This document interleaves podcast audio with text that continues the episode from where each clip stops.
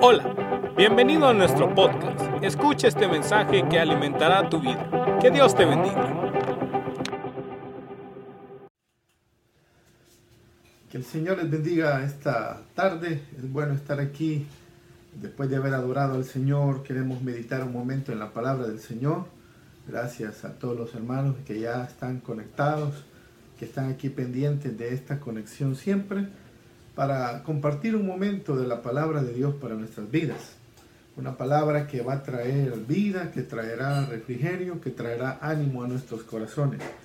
Esta, esta tarde yo quiero compartir en dos versículos, Colosenses 2.15, si vamos a, ahí a la Biblia y usted me acompaña, Colosenses 2.15 dice, y despojando a los principados y a las potestades, los exhibió públicamente, triunfando sobre ellos en la cruz.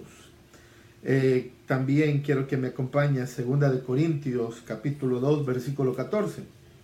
Segunda de Corintios 2 14 dice de la siguiente manera, mas a Dios gracias, el cual nos lleva siempre en triunfo en Cristo Jesús y por medio de nosotros manifiesta en todo lugar el olor de su conocimiento. Esta tarde pues yo quiero hablarles acerca de, esta, de estos dos versículos que hablan acerca de, nuestra vida espiritual y de cómo nosotros eh, vamos caminando en victoria. ¿Qué significa en estos versículos? Porque si usted se fijó, hay, dos hay una palabra en común en estos versículos y es la palabra triunfo. Cuando nosotros le preguntamos a las personas, ¿qué significa triunfo? Siempre la gente responde victoria, hermano. Triunfo es una victoria. Ellos piensan que triunfo y victoria son sinónimos. Pero esta tarde yo quiero mostrarle el contraste que existe entre estas dos palabras. La palabra victoria es el momento específico donde se realiza eh, después de una batalla. La victoria en la batalla se realiza en un momento específico de tiempo. La victoria en la batalla se logra en el derramamiento de sangre. En medio de una batalla se logra una victoria y eso es a través de una conquista. La muerte de Cristo sobre la cruz es una victoria, es nuestra victoria. Él, salió triunfante, victorioso sobre la, en la cruz del Calvario. Pero ¿qué significa triunfo? El triunfo en el contexto bíblico romano es una fiesta de victoria que se lleva a cabo mucho tiempo después de que se ganó la victoria. La victoria es algo específico, es un tiempo específico. Vino un conquistador, logró una victoria sobre un enemigo, pero a esa victoria vamos a celebrar el triunfo. Y, nosotros debemos de comprender que el triunfo es una celebración, es una fiesta de la victoria que pudo haberse logrado dos, tres, cuatro, un mes anterior o, años atrás, pero celebramos un triunfo. Eso es lo que nosotros hacemos eh, en nuestras culturas, en nuestro país. Por ejemplo, los 15 de septiembre. Cada vez que viene un 15 de septiembre se celebra, se conmemora la victoria que hace mil, hace cientos de años, perdón, hace cientos de años se ganó para que nuestras naciones fueran independientes. Y a eso es lo que yo me quiero referir, porque cuando Pablo habla de la palabra triunfo aquí, se está refiriendo de una fiesta, de que el Señor nos lleva de triunfo, nos lleva de fiesta en fiesta, porque la victoria Jesús la ganó hace más de dos mil años en la cruz del Calvario. Y en la semana pasada se estuvo conmemorando eso, el, el ambiente religioso, que se celebra que Jesús en la cruz ganó nuestra redención. No está en nuestras manos ganar la victoria. Jesús ganó la victoria por nosotros. Pero nosotros podemos celebrar el triunfo de Cristo en la cruz del Calvario. El significado de la palabra triunfo en el, contexto romano es, es algo bien interesante. Era una celebración, era una celebración grandísima que alguna vez se efectuaba en el imperio. Era el equivalente a toda una fiesta nacional por ejemplo, se nos habla de las victorias de Julio César en Inglaterra y en Europa para establecer el imperio romano. Pero cuando Julio César gana esas victorias, esas, esas batallas, el Senado romano proclama una fiesta de celebración para honrar al César. El triunfo era el honor más grande que podía dársele a un ciudadano romano. por, por una hazaña hecha para el, para el imperio. Y se, se dice que cuando Julio César entró en Roma, la ciudad misma estaba abarrotada, la ciudad misma estaba en fiesta, las calles principales, él, venía en su carruaje, en su mejor carruaje, con sus mejores caballos, vestido de sus mejores galas, y la gente en la, en la calle estaban celebrando, aplaudiendo, eh, eh, contentos. Nadie de ellos estuvo en la batalla, nadie de ellos estuvo en el momento que el hombre que viene en su carruaje eh, ganó la batalla, no estuvieron con él en medio de la lucha. Él es el que ganó el, la batalla, pero ahora, meses o días después, el pueblo mismo está celebrando con alegría que alguien ganó esa victoria y a eso se le llama triunfo. En Colosenses capítulo 2 versículo 15, Pablo está hablando que el Señor exhibió a los principados y a las potestades en la cruz los exhibió públicamente para que el mundo, el universo los vea. Y no solo los, los exhibió, sino que dice que los, los, exhibió y los despojó de todas las cosas que le habían robado al ser humano. Cuando hablamos de potestades, estamos hablando de las fuerzas malignas de Satanás, al mismo diablo, el príncipe de este mundo, el príncipe de la potestad del aire. Este versículo en Colosenses 2.15 nos describe lo que Jesús le hizo a Satanás y a sus fuerzas espirituales mediante su muerte y su resurrección. ¿Qué significa la palabra despojó? Porque Colosenses 2.15 dice que despojó a los principados. Jesús desarmó las potestades y a los principados por medio de su victoria. Él los desarmó, Él les quitó todo lo que era contra de nosotros. La misma palabra dice eh, ahí mismo en Colosenses que eh, los exhibió públicamente y, quitó todo aquello que era contrario a nosotros. La palabra exhibir dice que significa que después de la victoria Jesús hizo un espectáculo público de ellos. Esto significa que, que, quitó, los exhibió, los, despojó y los mostró al mundo como personas derrotadas. Ahora, eso, ese, ese día que Jesús ganó esa victoria, para nosotros. No estábamos presentes ahí, pero ahora somos llamados a, celebrar, porque la palabra triunfo, lo vuelvo a recalcar, es una celebración. La palabra triunfo es una fiesta. Y lo que está diciendo Pablo en estos versículos es el que el Señor nos lleva siempre de triunfo en triunfo. Nosotros somos personas que deberíamos de estar en esta fiesta de celebración. Y hoy más que nunca, vuelvo a decirlo, este tipo de, mensaje toma relevancia para nuestra vida por las circunstancias en las que nosotros estamos. Probablemente algunos de ustedes me dirán, pero yo no tengo razones para celebrar. No tengo razones contundentes o fuertes para estar contento, para estar alegre y para estar celebrando. Tenemos una, una razón de peso para celebrar. Es que Cristo ganó la victoria por usted y por mí. Es que Cristo despojó a los principados y a las potestades. Es que el Señor ha ganado la victoria por usted y por mí. Por lo tanto, nuestra vida cristiana debería de ser una vida de ir en triunfo.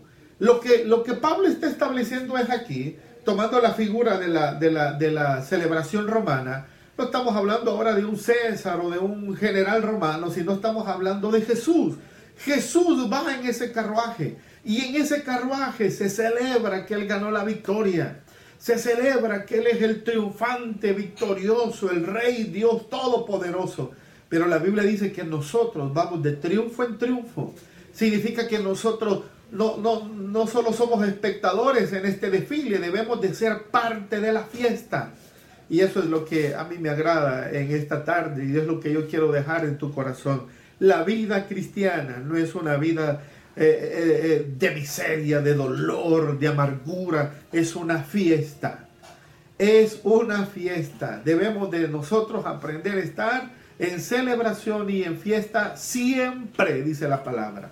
No de vez en cuando, no solo cuando las cosas van bien, no solo cuando las condiciones son favorables a nosotros, debemos de aprender a hacer una fiesta. Y la razón no es, no es por lo que yo tenga, por cómo me han ido. La razón principal es porque alguien ganó la victoria ya por nosotros. Esto implica que la victoria a estas circunstancias que hoy en día estamos enfrentando ya las ganaron a favor nuestra. Esto implica que toda esta, nosotros no debemos de luchar contra un enemigo que ya está derrotado. Nosotros lo que debemos de hacer, o, o, se lo digo de esta manera, la manera de cómo nosotros participamos en esta lucha espiritual es siendo parte de la celebración. Yo quiero preguntarte, mi hermano, mi amigo que estás conectado en esta noche, ¿eres parte de esta fiesta? ¿Estás tú celebrando en esta fiesta? Porque si en este desfile de celebración que los romanos hacían, la gente salía a celebrar, ellos no estuvieron en la batalla, el general romano viene recibiendo toda la ovación, los saludos, eh, eh, los aplausos de su pueblo.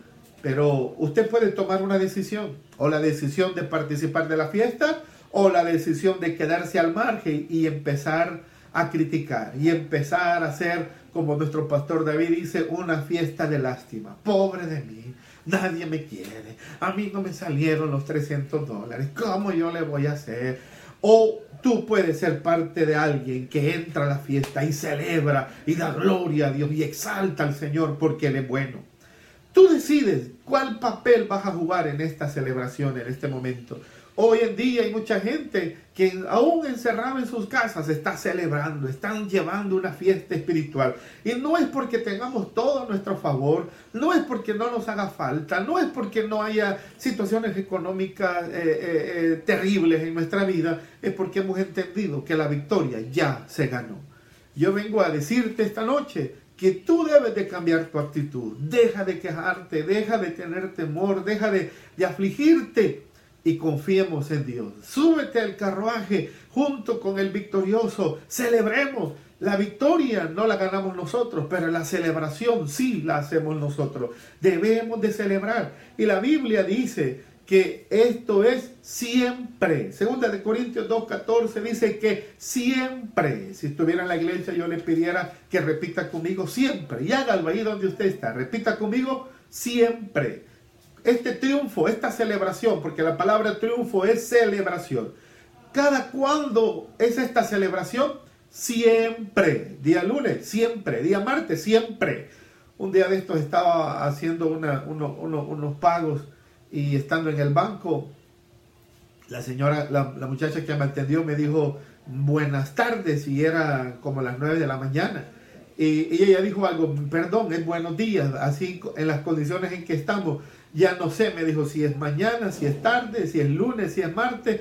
Y yo parado en la fila dije, yo tampoco me recuerdo qué fecha es ahora, porque todos los días parecen iguales el día de, en este tiempo como hablábamos en algún momento con Francisco, decíamos, este es un eterno domingo, este es un domingo ya de meses que no cambia. Pero aún en medio de todas estas cuestiones debemos de comprender que Él siempre está ahí presente.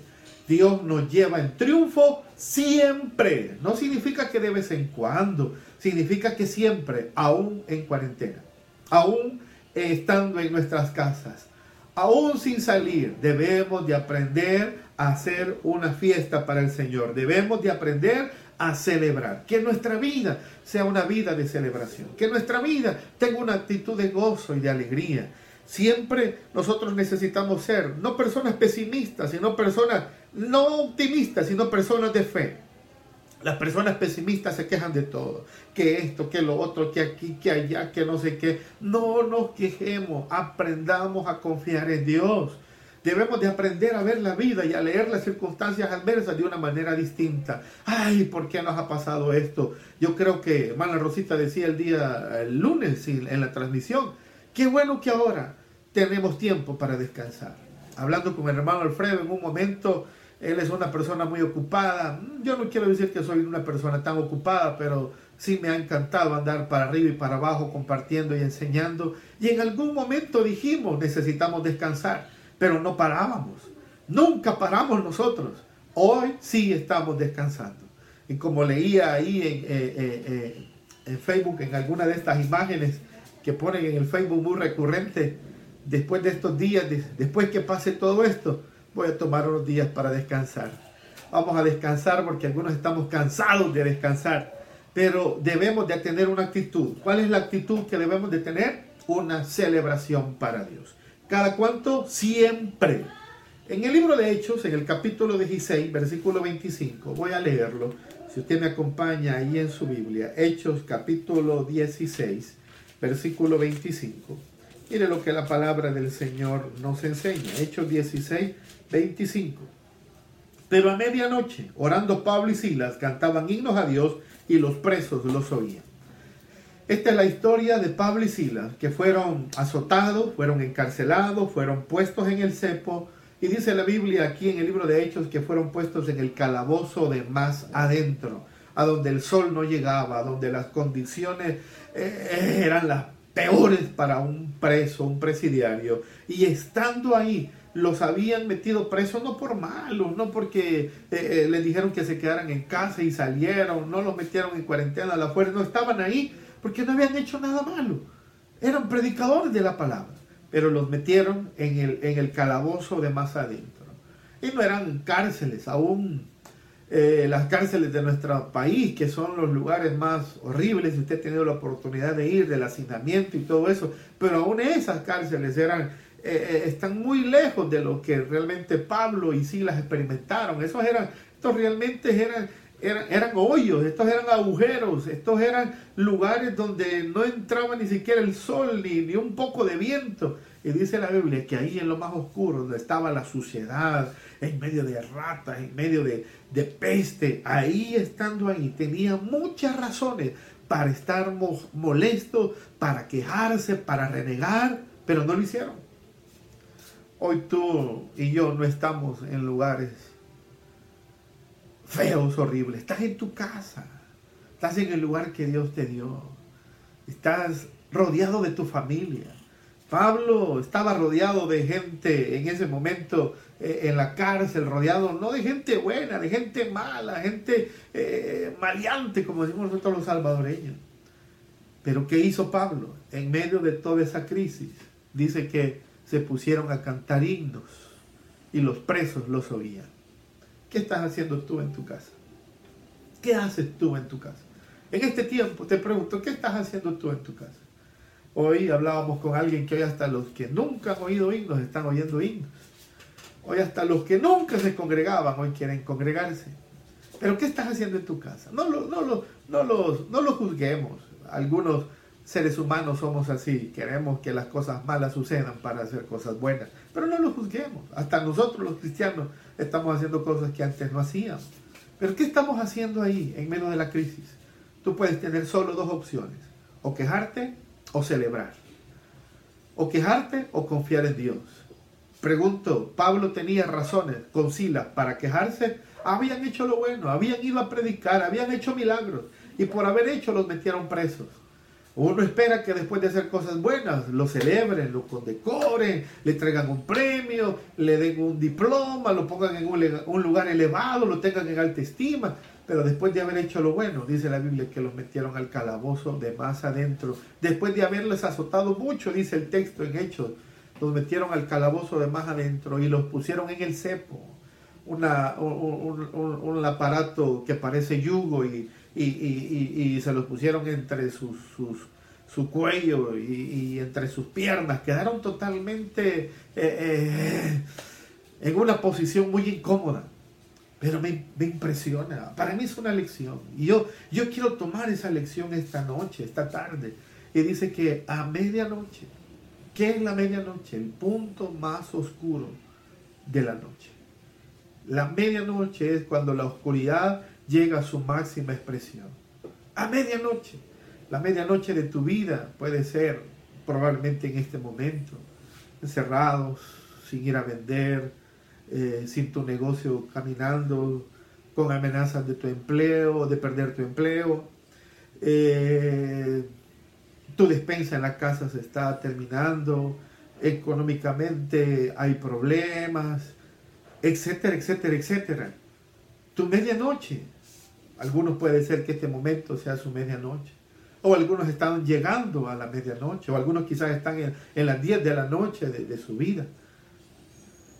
¿Qué hizo Pablo a medianoche? ¿Qué haces tú cuando la oscuridad llega a su punto máximo en tu vida? Cuando la presión económica, cuando las situaciones difíciles, cuando el temor, como hoy en día nos está acosando el temor a través de las malas noticias, a través de las redes, llega la medianoche. Todos, todos en algún momento tendremos que enfrentar una medianoche en nuestra vida.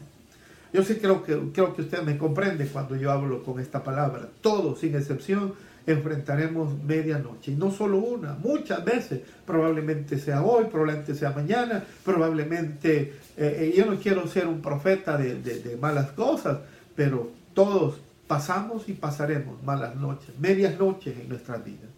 Pablo enfrentó ese día una situación terrible. Y a medianoche, en el punto más oscuro, ¿qué hizo el apóstol Pablo? Creo que algunos con menos renuncian, algunos con menos tiran la toalla, algunos con menos están hablando, ay, que Dios se ha olvidado de mí, Dios nunca se ha olvidado de ti. Pero ¿qué hizo Pablo? ¿Qué hizo Pablo? Pablo practicó lo que él predicaba. He aprendido a contentarme, dijo Pablo en Filipenses, cualquiera que sea mi situación. ¿Y qué hizo Pablo en la medianoche? Cantaban himnos y los presos los oían. Me encanta a mí ese, versículo. Parafraseando lo que Pablo hizo, es lo que nos está diciendo en Corintios. Celebró, porque cantar himnos es una celebración.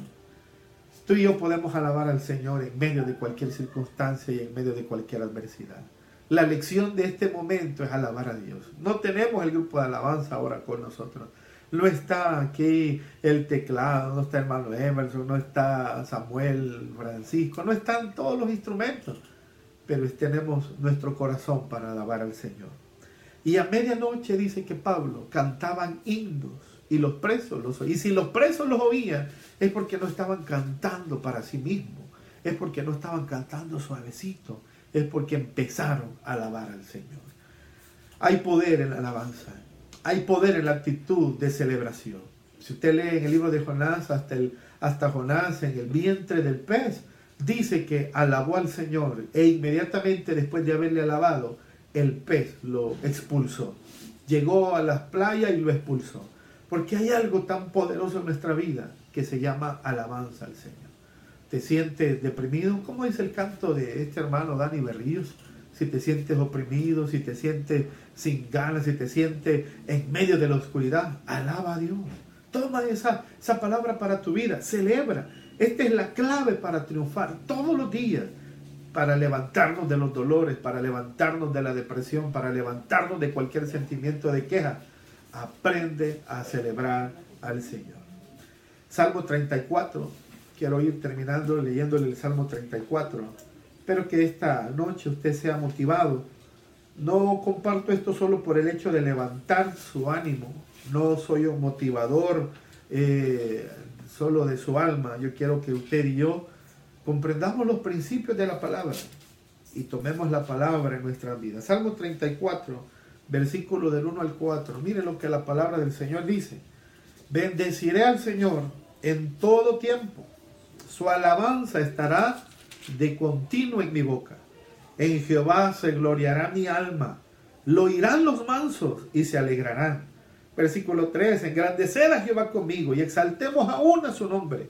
Busqué a Jehová y él me oyó y me libró de todos mis temores. Para que el Señor nos libre de todos nuestros temores, hay que hacer lo que dice este salmo, que haya alabanza de continuo en nuestra boca. Yo quiero terminar haciéndote un reto. Súbete al desfile, únete al desfile de celebración. Vuelvo a decir, tal vez tú me digas, no tengo razones para celebrar.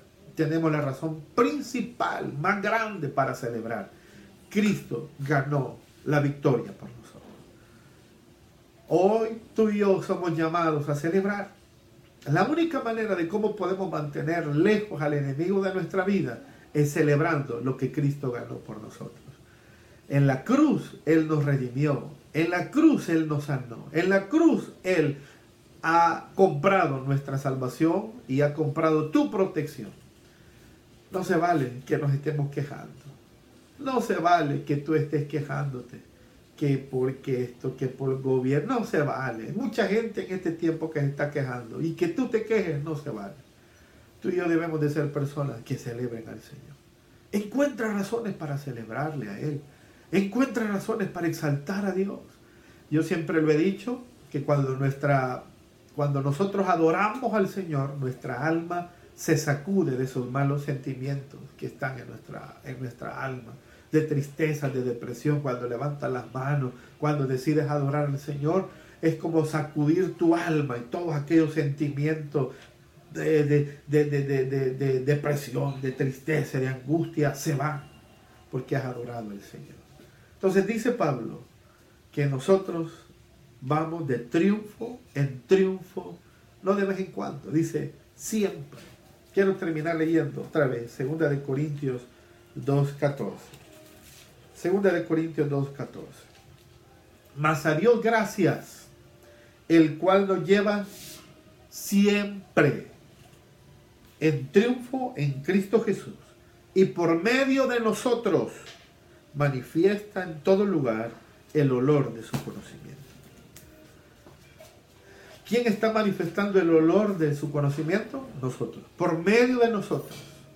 Nosotros somos el olor del conocimiento de Dios. ¿Y a qué, a qué, qué olor tú tienes? ¿Tienes olor a queja? ¿Olor a derrota? olor a depresión, olor a tristeza, o tienes olor a victoria. Vamos, ve ahí. ¿Cuál es el olor que tú tienes? ¿Qué perfume tú tienes este, este día, esta noche? Tú y yo deberíamos de tener una actitud. Y lo que perfuma nuestra vida es nuestra actitud. Una actitud de fe, una actitud de gloria a Dios, una actitud de agradecido, una actitud de triunfo, que a pesar de todo esto, vamos a ver la gloria de Dios. Esto tiene una fecha de, que va a terminar. ¿Y qué es lo que debemos de tener en medio de esta situación? Celebra, haz una fiesta. Lo dije en, una, en un día, no se vale que afuera de nuestras puertas, de la puerta para afuera hay temor. La gente está desesperada, algunos ya están aburridos de estar en su casa. Eso es de la puerta para afuera. Está bien, las noticias, hay gente que no tiene a Cristo en su corazón. Y está bien que de la puerta hacia afuera hay angustia, y temor. He tenido la oportunidad de salir dos veces y andar en el centro y, se percibe el ambiente de tenso, de miedo, la gente lo ve a uno y, no quiere ni siquiera estar cerca. Está bien, eso es allá afuera. Pero no se vale que de la puerta de nuestra casa para adentro estemos igual que afuera. No se vale. No se vale que que eh, estemos tristes, deprimidos, desesperados. No se vale.